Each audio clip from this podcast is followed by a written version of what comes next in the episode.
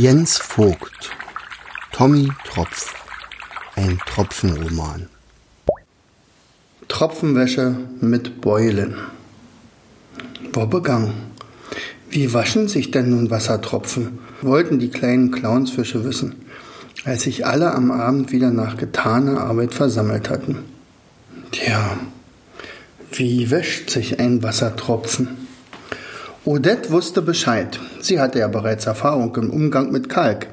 Das gleiche sollte wohl auch mit Schlamm klappen.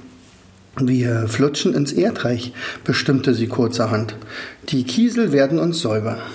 Energisch schnappte sie sich Tommy mit der rechten und Trüpfchen mit der linken Hand, befahl Körnchen und Staubi mitkommen und tauchte dann mit den Vieren ins aufgetaute Erdreich ab.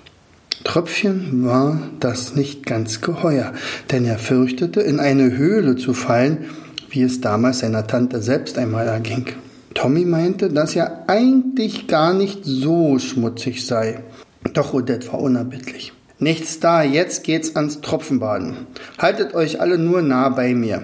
Was viele nicht wissen, Tropfenbaden geht nicht ohne Beulen ab. Au!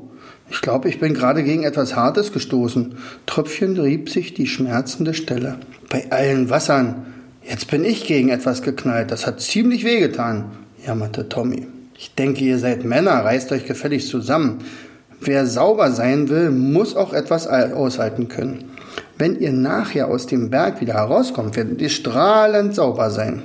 Ich glaube, wir werden vor Beulen uns gar nicht mehr erkennen können, murmelte Tröpfchen.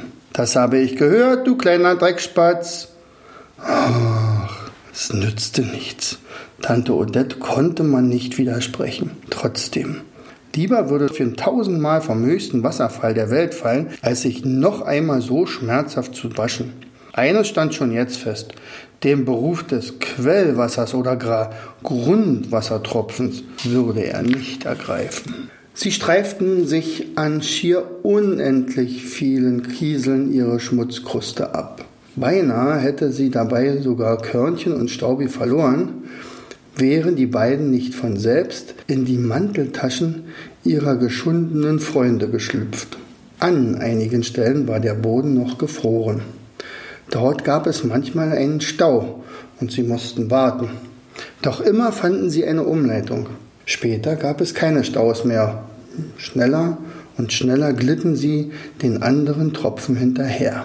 Diese hatten bereits eine kleine Rinne gefunden, in deren sie nun wie in einem kleinen Bach unter der Erde weiterströmten. Am Ende dieser Rinne sprudelten sie ans Tageslicht und traten als blitzsaubere Quellwassertropfen zutage. Ich finde Wasserwaschen voll blöd, Tante Odette.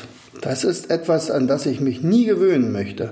Diese Überwelt hat manchmal ganz schöne Tücken auf Lager. Es sollte andere Wege geben, als uns den Schmutz aus dem Leib zu prügeln. Tommy hätte ihm gerne zugestimmt, doch unterließ ja diese Bemerkung, denn das Ergebnis, hm, das gab nun mal Odette recht. Naja, und außerdem hatte er es ja auch nun überstanden.